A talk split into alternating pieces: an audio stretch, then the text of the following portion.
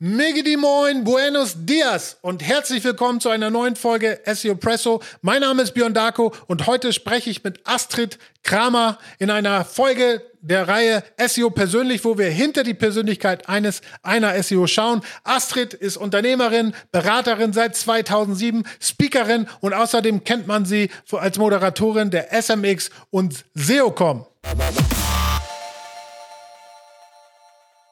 Hallo Astrid, wie geht's dir unter der Sonne Marbellas? Hey, cool. Was für ein Intro. Ähm, hi Björn, mir geht's super. Vielen Dank, dass ich hier sein kann. Ähm, sehr schön. Wir hatten ja schon im Vorgespräch so ein ganz klein bisschen darüber gesprochen. Ich sitze hier in Marbella, da werden wir wahrscheinlich auch gleich drüber ähm, sprechen und äh, da kann es mir nicht so richtig schlecht gehen. Das stimmt. Wie, wie, wie, also das würde mich wirklich mal interessieren, wie es dich, ich habe mal so ein bisschen deine Station gesehen, Frankfurt, Hamburg, im Saarland hast du ja auch mal gearbeitet, zumindest für Salü, diesem Radio aus dem Saarland, und bist jetzt in Marbella gelandet? Wie, was hat dich nach Spanien äh, überhaupt verschlagen? Ja, ich glaube, ähm, weil ich krieg oft auch so das Feedback so, wow, auswandern äh, ist ja schon ein Riesenschritt und so. Und ich glaube, das Ding bei meinem ähm, früheren Mann und mir war, dass wir ja gar nicht auswandern wollten. So, also wir haben halt einfach gesagt, wir gehen für ein Jahr ins Ausland. Also beziehungsweise ich habe das gesagt. Ich habe gesagt, ich habe während dem Studium nie im Ausland gelebt und ich hatte immer so ein bisschen gedacht, oh, die anderen haben Au pair gemacht und so. Und ich war immer nur in Deutschland wie öde und ich will jetzt mal für ein Jahr irgendwo hin. Und das war auch wirklich so, dass ich gesagt habe, hier, das kann von mir aus Norwegen sein oder das kann, äh, da gab es den Ralf noch, es können die Kanaren sein, es ganz, mir ist ganz egal wohin. Ne? Und dann meinte eine Freundin äh, von mir, mir, äh, die Manja, die ist auch super. Und die meinte, na dann komm doch nach Estepona. Wir sind ja in Estepona. Und ähm, ja, dann haben wir gesagt, okay, dann für ein Jahr. Aber es war halt wirklich so, wir gehen für ein Jahr nach Estepona und dann gehen wir wieder zurück. Und dann haben wir alle unsere Möbel und alles, was irgendwie von Wert war oder wo wir dachten, es ist von Wert, in Hamburg äh, eingemottet, quasi in den Storage. Und dann das Baby gepackt. Der Kleine war ja fünf Monate alt und den Hund und sind dann hierher. Und, äh, und dann hat äh, Marbella oder Andalusien oder Spanien, was auch immer, den Charme spielen lassen. Und so nach drei Monaten war klar, wir gehen jetzt aber auch nicht mehr zurück. Und du bist seitdem auch nicht wieder zurück nach Deutschland äh, gezogen. Du hast immer dort weiterhin gewohnt. Genau, also ich bin jetzt auch bin offiziell Residente. Ähm, ich glaube, ich hätte sogar wählen dürfen. Da musste ich aber jetzt irgendwie noch so einige Fäden ziehen und so. Das nächste Mal bin ich auf jeden Fall dabei. Ähm, ja, nee, ich bin jetzt ähm, also quasi Spanierin. Und du, ich meine, als Beraterin selbstständig ist es ja auch völlig egal, wo du arbeitest. Äh, das heißt, du konntest das ja auch immer gut mit deinem Beruf äh, verbinden, nehme ich an, ne? Genau, genau. Also man muss jetzt ganz realistisch sagen, es fallen immer ein paar Chancen weg. Ne? Also es hat ja immer alles Vor- und Nachteile. Und ich kann jetzt natürlich nicht einfach so sagen, ähm, ich mache jetzt irgendwo Interimsmanagement vor Ort. Ne? Das habe ich äh, zum Beispiel bei Krona und Ja habe ich das mal gemacht. Das hat sich finanziell richtig gut gelohnt. Das hat Spaß gemacht, so irgendwie zweimal die Woche im Büro sitzen mit Kollegen und so. Das fand ich schon nett und cool. Das fällt weg. Ne? Also ich meine, mein Job ist jetzt logischerweise äh, zu 100 Prozent remote. Wobei ich sagen muss, ich habe jetzt auch einen Kunden, der sitzt hier in Marbella und da, das finde ich dann auch ganz geil, wenn ich eben nochmal irgendwie einen Kunden besuchen kann und einfach zehn Minuten mit dem Auto fahre und nicht alles äh, nur über Videocalls läuft. Also das genau. heißt, du hast schon auch spanische Kunden oder bezieht sich das jetzt nur auf deutsche Publisher und, und, und Corporates? Nee, das ist, das ist eine internationale Firma. Da habe ich deutsche Ansprechpartner. Die sitzen in Spanien, aber auch in UK. Ähm, ist ein extrem spannendes Business. Die machen so eine Immuntherapie, also eine alternative Krebstherapie. Die ist auch in Deutschland anerkannt und so. Also es ist wirklich ein spannendes Feld. Ähm, nee, das ist schon international. Also ich bin, mein, ich würde mal, ich ich habe keine Ahnung mit äh, B1, B2, B3, B4, keine Ahnung, äh, auf welcher Level mein Spanisch ist. Aber ich würde mich selbst einfach mal so einschätzen wie so, wie so ein achtjähriges Kind vielleicht. Also ich kann äh, mich sehr gut verständigen und ich komme klar und ich kann auch Smalltalk haben und eine Unterhaltung. Aber jetzt ein echtes Businessgespräch, ne, da muss ich schon, also da müsste ich schon, also da muss ich auf Englisch kommunizieren. Da ist Englisch meine Sprache. Genau. Ich, ich, ich habe heute Morgen habe ich überlegt, was war der erste Moment, äh, an dem ich dich irgendwie mal wahrgenommen habe, ja? Und äh, mir ist dann eingefallen, ich war 2012 mal auf dem SEO Day ähm, und da war natürlich die ganze Szene noch sehr männerdominierend und es waren immer die gleichen Leute, die auch auf den Bühnen standen und da Vorträge gehalten haben. Und ähm, ich kann mich noch heute daran erinnern, weil das so herausgestochen hat, als du mit äh, Bianca Jacobi, als ihr noch zusammen Jacobi Jacobi gemacht habt, ähm, auf der Bühne wart. Es war also in meiner Erinnerung, ne, es war pink, es war laut, es war dynamisch, es war richtig leidenschaftlich und hat richtig herausgestochen aus diesem, aus äh, in diesem Event. Das war richtig so ein Highlight, fand ich. Ähm, ähm, ihr habt ja damals auch als als Bianca und du zusammen in dieser Szene halt richtig Gas gegeben und so viele Frauen gab es ja auch noch gar nicht in der Szene. Ne? War es einfach für euch oder oder äh, musstet ihr das schon ähm, Ellbogen ausfahren?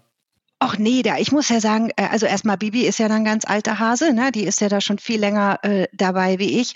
Und ähm, also wir waren da ja beide, ja, also man, man macht sein Ding. Also, ne, das war jetzt nichts Außergewöhnliches, dass wir da jetzt irgendwie zwei Frauen zusammen waren.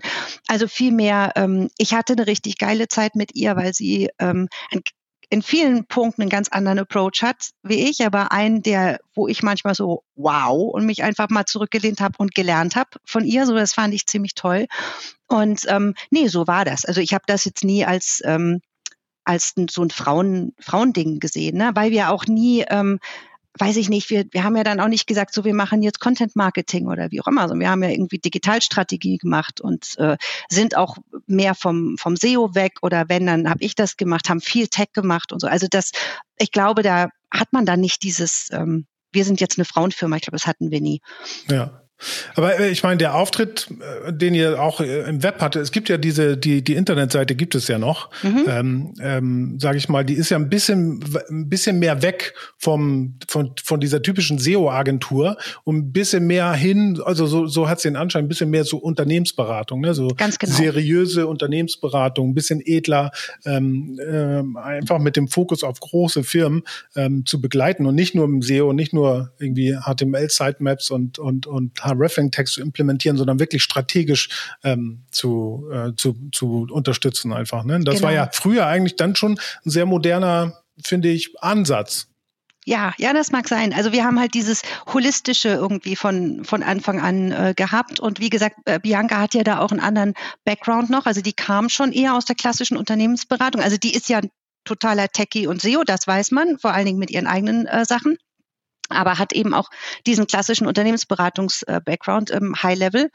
Und ähm, da hat das sehr schön gepasst. Und ich habe ja auch immer äh, gesagt, okay, ich sehe nicht SEO so, das bringt ja gar nichts. Ne? Wir müssen das irgendwie holistisch betrachten. Und ähm, da hat das dann ganz gut funktioniert. Und das war auch, ähm, und ich meine, ich mache das nach wie vor so. Also wenn ich, ähm, ich gebe meine Angebote ab für SEO, ich werde auch angefragt für SEO und ich lande trotzdem immer in der Strategie. Also weil das einfach, äh, das macht Sinn. Ne? Also ich sehe dann das Business und sage, okay Leute, da können wir aber noch das und das und das machen. Und das ist eben dann was anderes, wie ihr braucht eine XML-Sitemap. So. Ja, ne? ja, ja genau. ich meine, anders funktioniert es ja auch nicht. Ne? Man, klar kann man sagen, okay, du kriegst jetzt eine, ich nehme jetzt mal das blöde Beispiel wieder die XML-Sitemap, aber man sieht halt als, als moderner SEO oder als moderne SEO sieht man ja heutzutage schon, ähm, guckt man auf eine Firma ja ganz anders und sagt, okay, das bringt eigentlich gar nichts, sondern erstmal muss man das, das und das machen, bevor wir überhaupt irgendwie über eine XML-Sitemap nachdenken können. Und dann setzt man natürlich SEO schon ganz anders an. Es gibt ganz natürlich genau. auch Agenturen, die verkaufen dann die XML-Sitemap oder irgendwas anderes und irgendwie fliegt es dann trotzdem nicht, ne? Tja, oh, ich hatte, ich, das muss ich kurz erzählen. Ich hatte hier ein, ein Gespräch mit einem, also hoffentlich Neukunden auch in Marbella, ein sehr, sehr spannender Kunde. Und die hatten vor mir ein Gespräch mit einer Agentur. Er hat mir aber nicht verraten, jetzt was für eine Agentur oder keine Ahnung. Also ich kann überhaupt niemanden blamen, aber ich war wirklich bar fassungslos. Ich war mir jetzt nicht sicher, ob, ob er mir es falsch wiedergegeben hat, weil er es falsch verstanden hat, aber wortwörtlich hat er mir gesagt, ähm, er hatte von der Agentur ein Angebot, er soll auf ein neues CMS umziehen, weil das CMS, das die Agentur anbietet, ist direkt in Google integriert und arbeitet wie ein Spider. Und dann Was? saß ich da so. okay, und dann habe ich, hab ich ihm das alles mal erklärt mit Google und CMS und Spider und so. Und er so, alle sagen was anderes. Und ich so, ja, du, keine Ahnung, wer dir den Quatsch erzählt hat. Oh, oh. nee, das, ich kann einfach nur hoffen, das war ein Missverständnis. So. so. Ansonsten ist da, aber ich meine, du kennst das wahrscheinlich auch. Manchmal äh, sieht man Angebote von, ähm, ich sag mal, Marktbegleitern, ich will sie gar nicht Mitbewerber nennen, wo man denkt, so, wow, Leute, das könnt ihr so nicht verkaufen oder anbieten. Ne? Ja. ja. Ja, ich habe auch schon Sachen gesehen, die ähm, eigentlich gar nicht notwendig waren, dann irgendwie sechs Monate Verträge unterschrieben wurden und was die bezahlt haben für diese Agentur und ja. die Arbeit, die da so, wow. Wow, ja. einfach nur wow. Ja. Wahnsinn, genau. Ja, und, und die war dann ganz happy, als ich gesagt habe, ihr, die haben WordPress und das läuft, ne? Und habe ich gesagt, ihr müsst, ihr müsst das nicht ändern. Wir ändern Kleinigkeiten, aber ihr müsst nicht alles, oh Gott sei Dank. ja, natürlich. Wir müssen nicht alles irgendwie eintreten und neu anfangen. Es ja, macht keinen Sinn. Ja. Und deine, also wir haben ja schon gesprochen, du hast ja immer nur so kurze Inhouse-Stationen gehabt ähm, und dich größtenteils auf unternehmerisches Arbeiten und, und, und, und Beratung sozusagen äh, festgelegt. Ist es einfach deinen Lebensumständen äh, äh geschuldet oder ist es, weil du äh, in-house keine Lust hast, ähm, weil du mehr Variation möchtest? Was ist der Grund dafür, dass du eher sich stärker aufs unternehmerische Consulting äh, bezogen hast? Ich glaube, die beiden Hauptpunkte sind zum einen, ich mag wirklich die Abwechslung. Also ich finde das ziemlich cool, dass ich bisher, glaube ich, in jeder Branche gearbeitet habe. Also mir wird jetzt keine einfallen, die ich nicht irgendwie schon bedient habe. So, also das finde ich äh, extrem spannend. Ne? Also ich meine, SEO ist ja sowieso spannend und jetzt äh, kein Thema, wo es einem langweilig wird, aber das kommt eben nochmal dazu, dass man immer mit anderen äh, Kunden zu tun hat, mit anderen Projekten. Das mag ich furchtbar gerne. Natürlich mag ich es auch, wenn ich Kunden über Jahre hinweg begleite, weil dann sieht man auch den Prozess, dann sieht man auch das, was läuft. Aber es ist eben nicht immer nur eine Branche und eine Sache. Ähm, und dann ähm, ist, naja, und vielleicht auch noch also drei Punkte. Der zweite Punkt ist so, ich bin ein ganz klein bisschen ein ungeduldiger ähm, Mensch und ähm, hätte, glaube ich, öfter mal so meine Schwierigkeiten mit, ich warte drauf, dass von jemand anders ein Go kommt oder ich warte drauf, dass ein Prozess von jemand anders abgeschlossen wird und an mich weitergegeben, whatever. So, das ist, ähm, da werde ich ganz kribbelig, weil also ich bin halt jemand, der sagt, ich habe überhaupt kein Problem damit, viel zu arbeiten, aber was ich überhaupt nicht leiden kann, ist sitzen und warten. So und ich muss dann sitzen, weil das meine Arbeitszeit ist oder so. Also das ist, äh, da komme ich gar nicht mit klar. Und da komme ich dann zum Punkt drei und das ist der, das Thema Freiheit. Also dass ich einfach, ähm, ich mache das ja jetzt ja seit 15 Jahren, also ja seit 15 Jahren und bin selbstständig seit 13, ja, na seit 12 ich bin dran gewöhnt. Ne? Also ich bin dran gewöhnt zu sagen, okay, ich nehme jetzt mal einen Tag frei, weil ich muss jetzt hier mal aufs Ayuntamiento mir eine neue Nie besorgen oder keine Ahnung, was man hier manchmal äh, bürokratisch so erledigen muss. Und da frage ich niemanden für. Ne? Oder mein Sohn hat irgendwie jetzt Fieber und dann bleibt er eben zu Hause und wir machen uns einen muggeligen Tag zu Hause. Da muss ich das mit niemandem absprechen oder klären oder sonst was. Und meine Resultate sind trotzdem da. So, also das ist eben, ähm, ich glaube, das sind so die drei Hauptfaktoren, warum ich selbstständig bin. Ja, ich, vor allen Dingen das Warten. Und, und vor allen Dingen, man will dann ja auch nicht für irgendjemanden arbeiten, sondern man sucht sich dann ja natürlich schon auch große Brands und große Firmen aus. Und gerade da ist das Warten halt äh, genau das Problem, ne? weil es halt einfach viel zu groß ist, viel zu viele Leute wollen noch ihren Senf dazugeben und dann musst du da dich noch abstimmen und da noch abstimmen. Und es dauert halt einfach. Und entweder lässt man sich darauf ein und weiß, es dauert, oder man gibt halt Vollgas und entschuldigt sich später, wenn irgendwo was runterfällt. Aber irgendwie ist es genau. ja auch nicht so richtig, ne? Ja, genau das, genau das. Also ich hatte mich jetzt Anfang des Jahres zum Beispiel wieder für eine, für eine Festanstellung beworben. Das war aber auch wirklich, weil das so 100, 100, 100 Prozent nach dem klang, was ich gerne machen würde. Also das waren Director SEO, es war international, es hat SEO dort aufgehangen, wo es meiner Meinung nach auch hingehört. So, es wäre natürlich auch lukrativ gewesen. Also das alles hat mich schon, das hat mich schon gereizt. Und da hatte ich dann auch im, im Nachhinein erfahren, dass ich eben, äh, ich glaube, ich war unter den letzten zwei und ähm, dass ich nicht ausgewählt wurde, war, du bist schon so lange selbstständig. Wir waren uns nicht sicher, ob das klappt mit dir in Haus. Und da muss ich auch sagen, es ist das kann ich niemandem übel nehmen. Da habe ich gesagt, du, da verstehe ich, die gleichen Bedenken hätte ich auch gehabt. Ne? Ich wollte es machen, ich fand es cool, aber ähm, ich kann es nicht garantieren, dass ich es hinbekomme. Und ich meine, jetzt habe ich ja meine eigene Firma äh, gegründet und äh, jetzt hat sich das Thema sowieso erledigt. Ne? Ja, Get 'em All Consulting, all. ne? Ist eine genau. ist geiler Name, ist ein, ähm, so wie ich es verstanden habe, ein Netzwerk an verschiedenen ja, Beratern, die unterschiedliche Disziplinen ähm, anbieten. Äh, du hast es jetzt gegründet und dir viele Leute mit ins Boot geholt, äh, Männlein wie Weiblein. Ähm, was der Gedanke dahinter? Ähm, erklär mal ein bisschen. Also der Gedanke dahinter ist, ich wollte, ähm, also erstmal rein pragmatisch, ich wollte keine klassische Agentur aufziehen mit, äh, mit Festangestellten, sondern ich wollte mit Experten zusammenarbeiten von Anfang an. Und das ist ja äh, gerade, wenn man, wenn man jetzt startet und bootstrapped, ist das ja nichts, wo man jetzt sagt, so ich stelle jetzt mal so einen Justin irgendwie einfach mal fest an. So, das ist ja durchaus nicht so easy going. Aber wenn er jetzt als Freelancer mit mir zusammenarbeitet, ist es halt mega gut. Ne? So, also ich habe dann einfach gesagt, okay, ich hätte gerne richtig geile Leute, die mit mir zusammenarbeiten. Ähm, das Schöne ist auch, wir sind komplett international. Also ähm, ich habe äh, eine Mitarbeiterin oder eine Freelancerin in Prag, eine in Italien, in UK und so weiter. Also das, äh, das ist äh, sehr schön, sehr breit gefächert.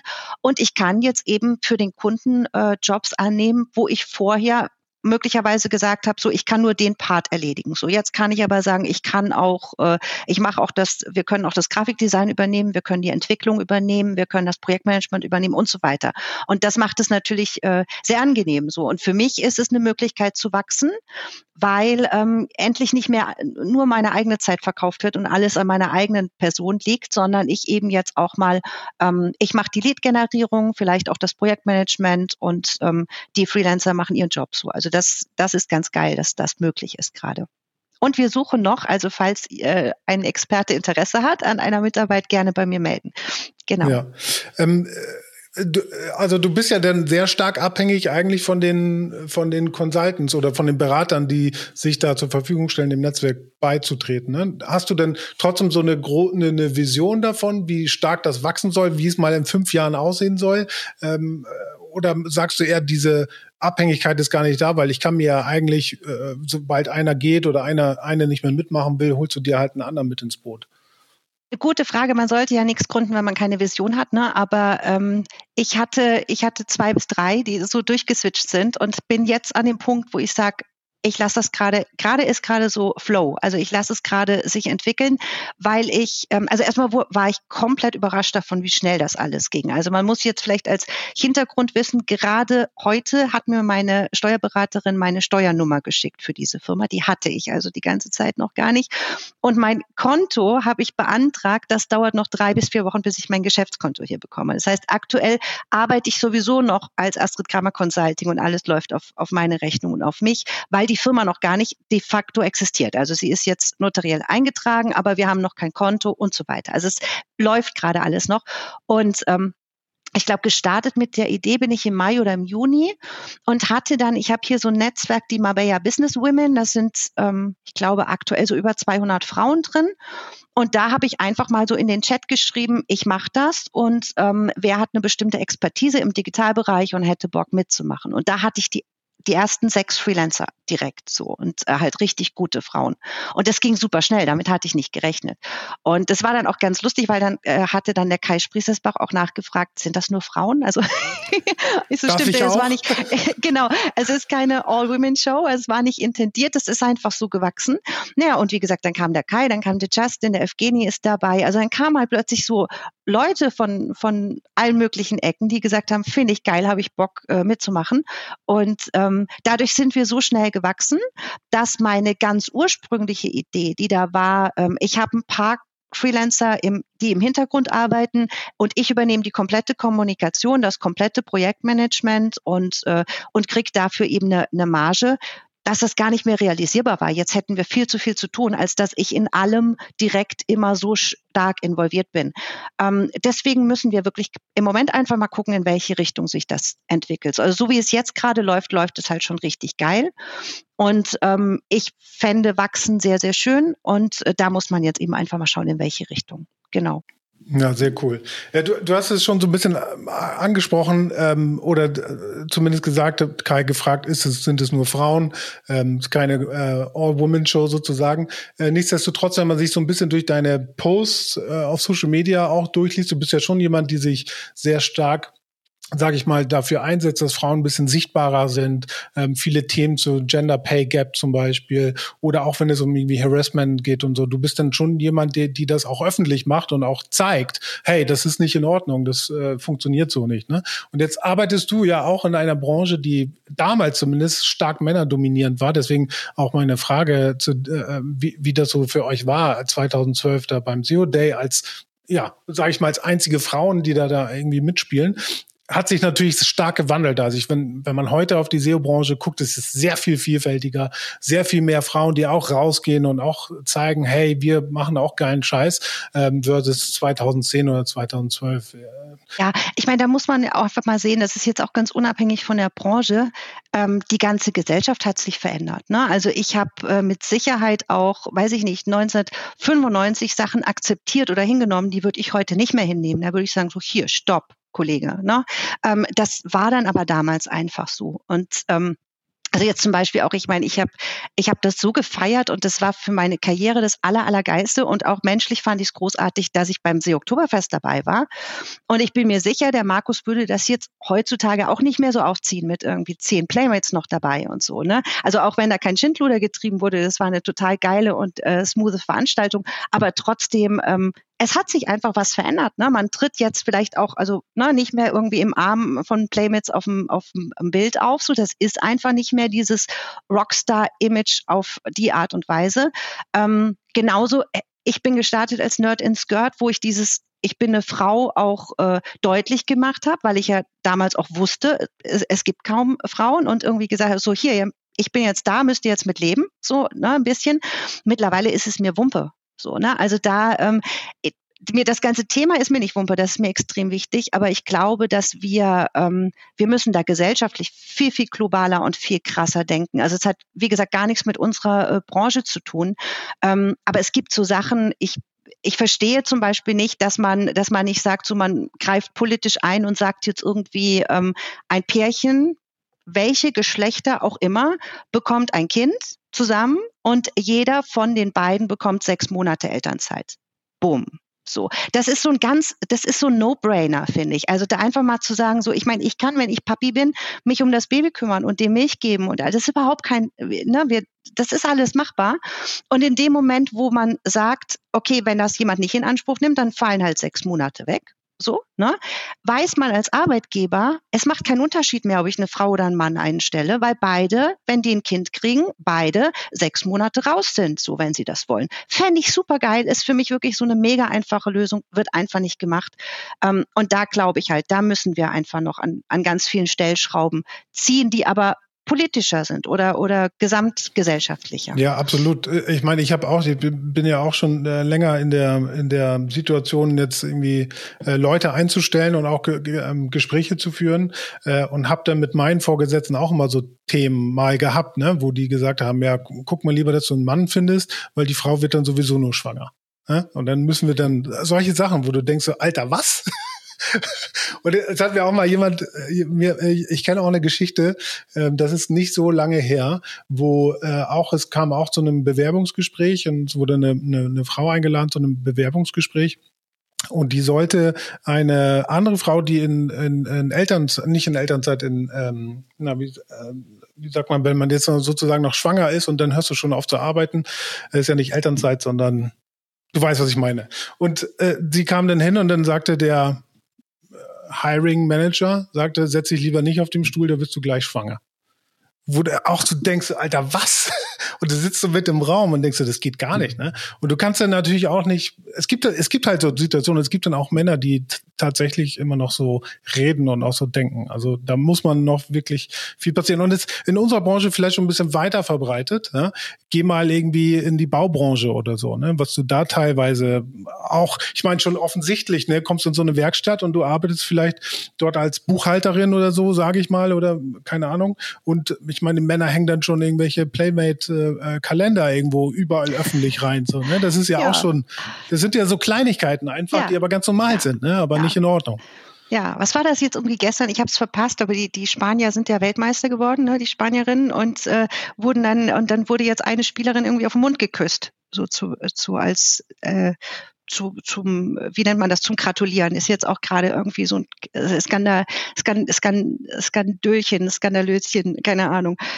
Ähm, Ohne vorher zu fragen, einfach so. Ja, na klar. Also ja. Küsschen, Küsschen, Wange ist ja normal in Spanien und dann zack einen auf den Mund. Und sie sagt, er hat dann auch später im Interview gesagt, ich fand das nicht geil. Ich hatte da keinen Bock drauf. Nee, natürlich so, ne? nicht. Wer findet ähm, das schon geil? Genau. Also das, äh, ja, also klar, das sind eben aber so Sachen, die, wie gesagt, die sind, ähm, das ist so gesamtgesellschaftlich irgendwie läuft da noch einiges schief. Und ich glaube, ähm, dass wir viel mehr äh, politische Reglementierung bräuchten. Also ich meine, ich sehe zum Beispiel, ich habe keine Ahnung, wie, wie, wie Frauen oder überhaupt wie Familien in Deutschland das machen. Ich habe hier die Möglichkeit, und die hatte ich schon seit Hannes neun Monate alt ist, äh, bis 17 Uhr zu arbeiten. Also ich kann das einfach machen. Ne? Der hat, äh, wir kamen hier an und da war der neun Monate alt. Da habe ich gesagt, so ich muss jetzt bald wieder arbeiten, sonst werde ich verrückt. Und ähm, dann habe ich mir eine Kita gesucht. Das war eine private, aber eine private für 350 Euro im Monat mit Mittagessen und allem. Ne? Ähm, und dann habe ich den da hingebracht und die haben den gekuschelt und geknuddelt und das ist hier auch ganz normal. Ne? Die werden dann umarmt und geherzt und, und mega schöne Atmosphäre. Und dann war der da von um neun bis um 17 Uhr. So, also das ist halt überhaupt kein Thema. Ne? Und jetzt in der Schule ist es genauso. Also ich habe einfach, wenn das Kind in der Schule ist, einen kompletten Arbeitstag für mich. So. Ja. Ne? Ja, und dann natürlich durch die Trennung habe ich noch 50-50 jetzt. Das heißt, dann habe ich noch mal die Hälfte vom Monat, wo ich dann auch noch mal richtig schön bis, bis spät nachts arbeiten kann, wenn ich das möchte. Ja. Ne? Das ist in Deutschland nicht gang und gäbe, sage ich mal. Also äh, unsere Kinder waren auch in Berlin, auch in so einer in halb privaten Kita, wo man dann halt auch Geld zahlen muss und die war bis 17 Uhr. Ne? Wenn du, aber jetzt zum Beispiel die Kitas, die hier sind oder meine Tochter, kleine Tochter, die in der Kita war, da ist dann bis 16 Uhr oder 16.30 Uhr, musst du die abgeholt haben. Ja, aber ich find, das geht ja auch noch, das geht ja auch noch. Ne? Aber jetzt, wenn, wenn ich mir überlege, wann ich aus der Schule draußen war in Deutschland, also ne, das war ja 13 Uhr, 14 Uhr, ja, ja, ja. was willst du denn da arbeiten? Ja, genau. ja, ja. Aber denkst du denn, lass uns doch mal dieses Thema nochmal auf die SEO-Branche ähm, nochmal beziehen. Glaubst du, dass wir in der SEO-Branche den, natürlich den Status so halten müssen, dass es sich so weiterentwickelt, aber was, was aus deiner Meinung nach muss noch stärker getan werden, um auch Frauen vielleicht noch ein bisschen stärker in, ins Licht zu bringen? Das ist eine gute Frage. Also ähm, ähm, gute Alliierte braucht man immer. Ne? Also ich denke, das ganze Thema ähm, Gleichberechtigung ist gar nicht möglich, wenn eigentlich nicht zu gleichen Teilen Männer und Frauen daran beteiligt sind. So und ähm, wenn man zum Beispiel im SEO merkt, es gibt eine Wahrnehmung bei Kunden, dass man die Technikthemen lieber den Männern überlässt. So, das ist einfach so. Ne? Also ich habe, ich hatte, seit ich gestartet bin, hatte ich immer das Problem, äh, dass ich gedacht habe, so ich muss hier 300 Prozent abliefern, damit die überzeugt sind davon, dass ich weiß, wovon ich rede. So, das musste immer alles belegt sein und hier und äh, bla bla bla. Ne? Ähm, und da glaube ich, können ähm, ja, da können Männer unterstützen, indem sie vielleicht ein bisschen aufmerksamer so um sich rumgucken und sagen, so wen, wen gibt's denn noch, den ich vielleicht mal zum Beispiel für eine Konferenz einladen könnte oder für einen Podcast einladen könnte oder der einen Artikel veröffentlichen kann oder wie auch immer. Ne? Ich meine, ich wurde ja auch schon von, von diversen Seiten, also blöderweise auch schon von Frauen, äh, dafür beschimpft, dass ich die Quotenfrau bin im SEO, wo ich dann dachte, ja, super, was ist denn jetzt der richtige Weg, dass man sich gar nicht mehr zeigt oder was ist das dann der richtige Weg? Also halt auch dämlich, ne?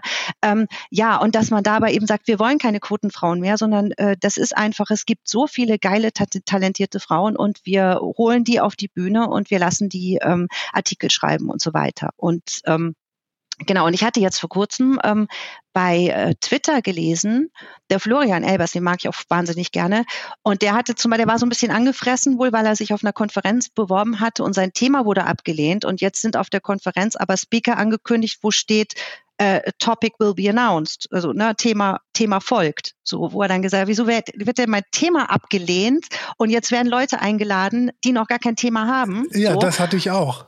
Ich ja, weiß, dann weiß ich auch, von welcher Konferenz du sprichst. ja, und dann, weißt du, und dann ist dann, frage ich mich doch aber, ja, aber dann push ich doch schon ganz eindeutig eine bestimmte Person oder einen, einen bestimmten Charakter und dann kann ich doch auch da mal eine Frau holen und sagen, ich baue die auf oder so. Ne? Also ich hatte zum Beispiel, ähm, ich habe das glaube ich jetzt zweimal gemacht bei der SMX. Ich fand das mega geil, dass ich dann quasi so ein wie so ein Mentoring gemacht habe für jüngere Speakering, äh, Speakerinnen, die äh, eben noch nicht so erfahren sind auf der Bühne. Und das wurde von der SMX initiiert. Und das ist eine total sinnvolle Initiative, zu sagen, okay, wir wollen mehr Frauen auf der Bühne die sind noch nicht so erfahren. Wir haben dann so einen Teufelskreis. Ne? Dann haben wir auch dieses, dann kommen die Kinder, dann geht man in Halbtags, dann ist man nicht mehr so präsent, dann schreibt man nicht mehr so viele Artikel, bla bla bla bla bla, zack, ist man irgendwie äh, unsichtbar geworden. Und das wollen wir durchbrechen. So durch solche Mentoring-Programme zum Beispiel. Aber da, da ist natürlich auch ein Veranstalter dann angehalten zu sehen, dass man dann einen guten Ausgleich äh, schafft. Ne? Genau. Ich, meine, ich, ich finde, da muss eine Sache muss ich wirklich ja. noch lobend erwähnen, weil das haut mich so um. Es gibt ja die ähm, äh, Women in Tech SEO. Und äh, da gibt es die Konferenz im März in London und ich fahre hin. Ich freue mich schon. Ich habe mein Ticket gekauft und ich fahre hin. Und ich finde das so der Wahnsinn, wie so eine rein frauenorganisierte Konferenz funktioniert, weil du hast äh, einen total normalen Ticketpreis, also sehr gering. Ich glaube, ich habe 230 Euro bezahlt jetzt für den Early Early Bird. Die Speaker werden alle bezahlt. Die bekommen alle ihr, ihr äh, Gehalt fürs Sprechen. Die haben alle ihr Hotelzimmer. Die bekommen alle irgendwie ihre Reisekosten erstattet. Die bekommen Mentoring vorher. Die bekommen ein Coaching. Und dann denke ich mir so, wow, wow, wow. Und das jetzt äh, die, die Frau, also Array, hat das einfach so auf die Beine gestellt und hinbekommen, dann, äh, dann ist es doch machbar.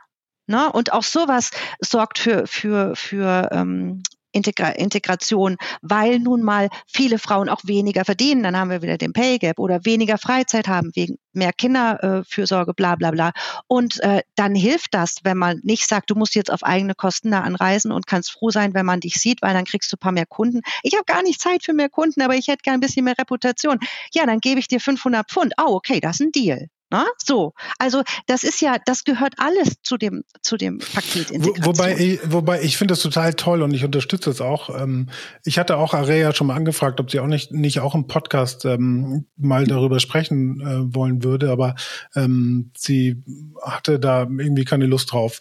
Aber ich finde, wie gesagt, ich würde, ich unterstütze das total, ich finde das total toll. Was ich ein bisschen schade finden würde, ich sage nicht, dass es so ist, was ich ein bisschen schade finden würde, ist, dass wenn das so sich so, okay, das ist jetzt nur Frauen und das sind jetzt nur Männer und das dann so militant gegenübersteht vom Thema her. Weißt du, ich finde, wenn man das so offen diskutiert und das irgendwie auch offen miteinander mischt, finde ich das irgendwie fast ein bisschen natürlicher, als wenn man jetzt so ähm, sich so stark isoliert, sage ich mal, und dann ähm, gegen, gegen Mann oder gegen Frau sozusagen das Ganze diskutiert. Das finde ich ja, ein bisschen schade. Aber ist ein gutes Beispiel, weil das ist ja alles andere als militant. Weißt ja. du, es ist einfach nur ein Safe Space für Frauen. Mehr ist ja. das nicht. So, ja. ne? Und, äh, und davon gibt es halt für Männer ganz, ganz viele. Die sind da nicht so deklariert. Aber wenn ich irgendwie auf die, auf die SEO Campings gehe und äh, der Markus Tandler macht eine Session in der Sauna, dann bin ich halt raus. Also dann einfach, weil ich nicht in der Konferenz meine Möpse zeigen werde, so vor, vor äh, Arbeitskollegen. So, ja, das heißt, das? das ist das, ja bei der ersten. Also es würde er jetzt auch nicht mehr machen mit Sicherheit, aber das war die erste SEO Campings. Gab es die super, super mega Geheimnisse für SEO und die mega Konferenz, äh, die den Mega Speech in der Sauna. Und ich habe das Hotel angefragt. Ich habe gefragt, darf ich in, in Bikini in die Sauna? Nein, darf ich nicht. Dann habe ich gesagt, ich kann mich nicht als einzige Frau nackt zwischen äh, 50 nackte Männer setzen. Mache ich nicht. So. Ja, und dann war ich halt raus aus der Session. Und äh, ich glaube, das ist, was viele Männer nicht sehen. Es gibt diese Safe Spaces für Männer schon seit Jahrhunderten. So. Und da sind wir raus, ob wir wollen oder nicht. Ich habe jetzt zum Beispiel, ähm, ich habe mich gestern mit jemand unterhalten, der so ein bisschen äh, entsetzt geguckt hat, dass ich nächste Woche mit meinem Sohn nach Marrakesch fliege, obwohl es doch so nah ist und wegen Umwelt und Gedöns. Und da habe ich mir, ja, ich bin eine Frau. Ich setze mich nicht ins Auto und fahre durch Marokko alleine mit einem mit einem kleinen Kind auf dem Beifahrersitz. So, ich könnte es machen, wenn es keine Männer gäbe, die möglicherweise aggressiv werden würden. So, ich finde es auch scheiße, dass ich nicht einfach überall hinfahren kann und nachts überall langlaufen kann und mir keine Sorgen machen muss. Aber das ist ja nicht meine Entscheidung dass das so ist. Ne? Und das, glaube ich, ähm, das wird oft falsch verstanden. Wenn es jetzt plötzlich so Frauenräume gibt, dann ist das kein, wir grenzen uns ab, sondern wir bauen uns jetzt mal was auf, wo wir einfach machen können, was wir wollen und anziehen können, was wir wollen und so viel Alkohol trinken können, wie wir wollen. Keine Ahnung. Und dann wird man nicht belästigt, man wird nicht angetatscht, man geht in sein Hotelzimmer, hat einen geilen Abend und hat tolle Vorträge gehört und hat sich auch äh, vielleicht mehr getraut zu sprechen, weil anderes Feedback kam. Also bei mir kam sehr oft sehr, sehr kritisches Feedback, wo ich dann, wenn ich nachrecherchiert habe, wo ich habe, ist das echt verbockt, habe ich es echt falsch gemacht und es war richtig und es war in Ordnung, es war einfach nur, äh, die Astrid hat gesprochen. Also das, ne, ist nicht dramatisiert, das ist halt das, was man so erlebt. Ja, absolut. Aber ich, also ich, ich versuche ja auch immer ähm, so viel Frauen wie möglich, auch jetzt für meinen Podcast. Das ist jetzt 100, keine Ahnung, 25. Folge oder so. Natürlich sind sehr viele Männer dabei, weil du schreibst Männer an und die sagen, ja klar, lass uns loslegen. Ne? Oder wie du, ne? Wir haben jetzt letzte Woche gesprochen, du so, ja, lass Montag, lass loslegen. Ne? Aber bei Frauen, also wenn ich Frauen anfrage, die wirklich sehr geilen Scheiß machen. Ich hatte jetzt äh, gerade die Tamara Heinz von Mediamarkt Saturn da, Irina Hay, die von Autoscout, ne, die noch nie vorher in einem Podcast gesprochen hat.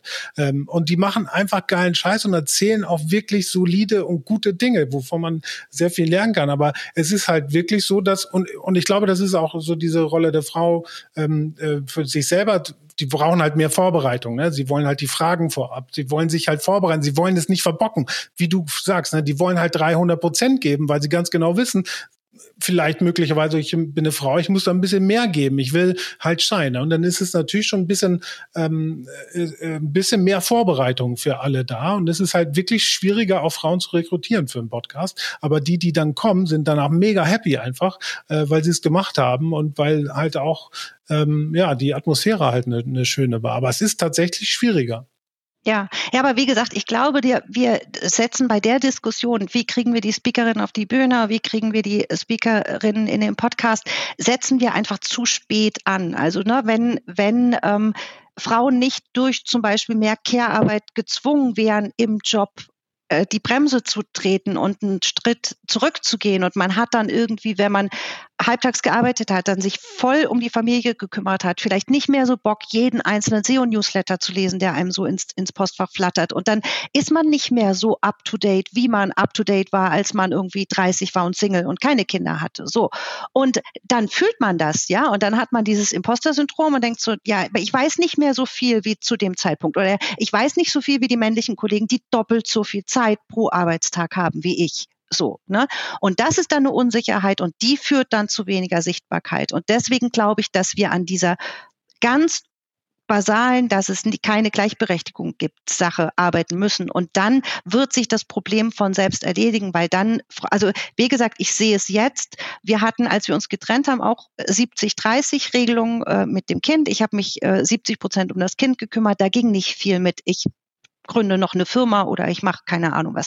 Und dann hat mein Sohn von sich aus gesagt, er ist jetzt sieben und der hat irgendwie jetzt ist plötzlich Papi interessanter und der hat dann gesagt, so ich möchte 50-50. Ah, ich sag cool. Und Max hat dann gesagt, klar, wenn das Kind das will, machen wir das so. Und seitdem wir 50-50 haben, habe ich einen halben Monat Zeit.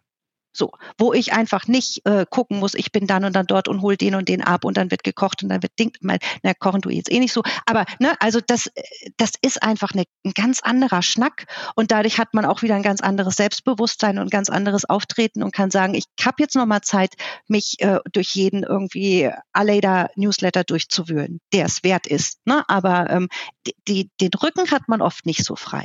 Na, jetzt, hast du viel, jetzt hast du ein bisschen mehr Zeit, vielleicht einen SEO Presso Podcast mal zu hören als Podcast Muffel.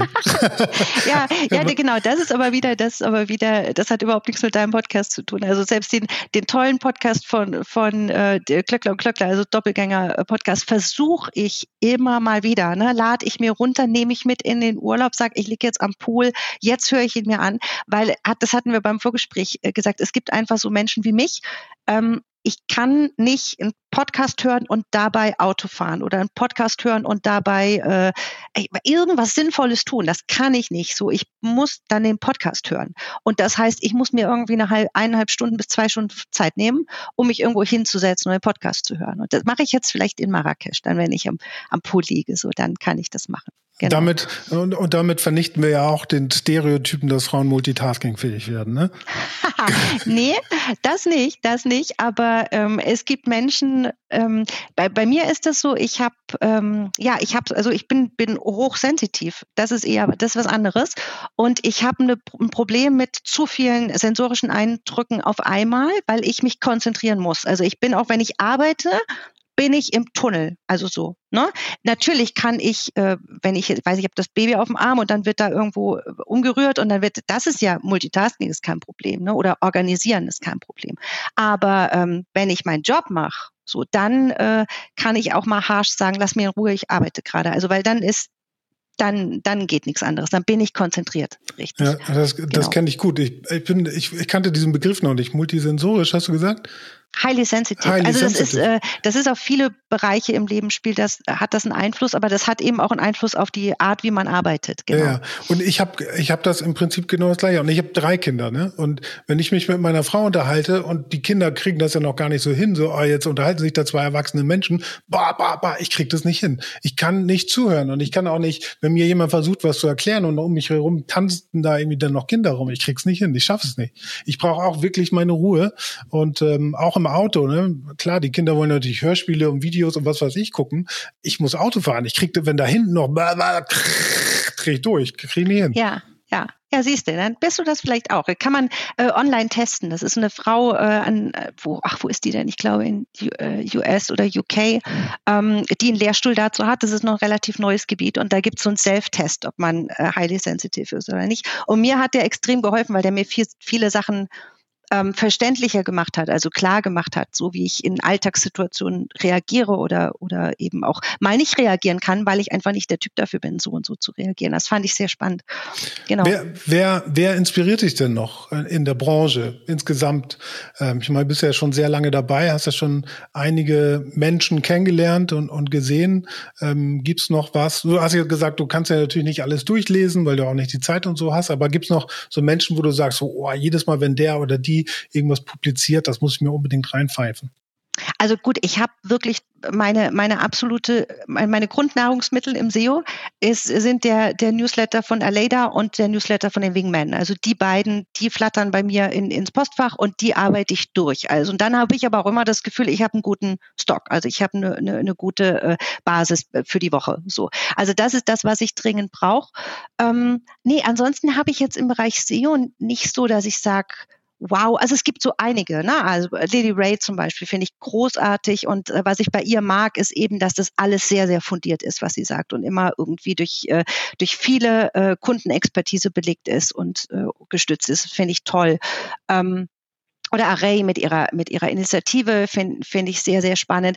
Ansonsten ähm, interessiert mich mittlerweile, ich glaube, ich bin einfach jetzt halt auch schon ich, werde halt alt, ne?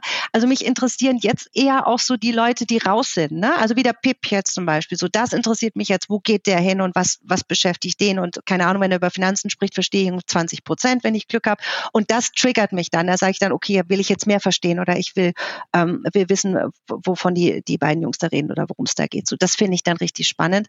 Ähm, Nee, ansonsten bin ich nicht so ein, ich lasse mich immer wieder inspirieren von allem möglichen Leuten, aber wirklich ganz oft außerhalb unserer Branche, also von ganz anderen Themen, weil man eben sehr vieles ja bei uns sehr schön anwenden kann. Hundertprozentig. Genau. Und du hast dich ja schon sehr stark entwickelt, auch in diese, ähm, ja, in dieses mehr breit gestreute und vor allen Dingen die Verbindung zwischen UX und SEO. Ähm, wa warum glaubst du, dass gerade die Verbindung zwischen UX und SEO ähm, erfolgreich im SEO ist? Ja, ich glaube, dass wir haben so ein bisschen so ein UX-Problem, dass das in den meisten Fällen, also wirklich in den meisten Unternehmen oder in den meisten Konstrukten immer noch so eng am Design, ans Design angeflanscht und an, angedingst ist. Und das macht meiner Meinung nach wenig Sinn. Also der schreit so der, der Informationswissenschaftler in mir auf, so, ne?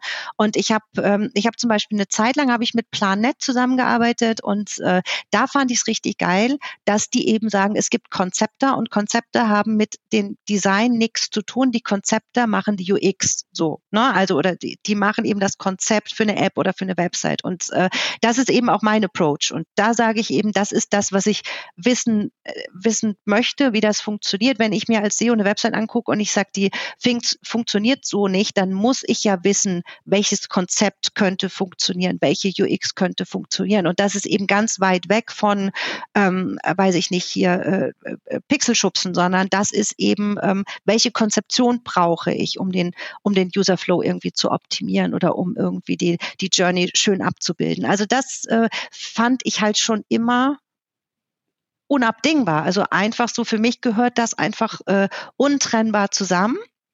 Aber die Art, wie ich UX angehe, ich werde oft äh, zum Beispiel angeschrieben, äh, gib mir mal ein Buch, was ich lesen kann oder empfehle mir mal einen Kurs, den ich machen kann. So. Und das finde ich schwierig, weil es gibt eben viele diese Kurse und Bücher für Designer dann. Ne? Das, äh, so wirst du ein guter UX-Designer. Aber das ist nicht der Approach, den ich habe. So, und dieses UX-Konzeption ist ein bisschen stiefmütterlich. Auch da muss man sich seine Informationen immer wieder aus ganz verschiedenen Quellen zusammensuchen. Ich habe da so ein paar, denen ich bei LinkedIn zum Beispiel folge, richtig gute Leute. Und so sammelt man sich das dann zusammen. Ja, genau. ich finde vor allen Dingen, also ich, ich bin jetzt jemand, der jetzt irgendwie seit oh, drei oder vier Jahren oder so diese Transition zu Produkt gemacht hat. Ne? Ich war bei Ladenzeile als Head of Product, war bei ähm, Search Metrics als VP Product Nachfolger von Malte und habe jetzt auch wieder eine Rolle, wo ich in, im, als Product Director arbeite mit dem Fokus auf SEO.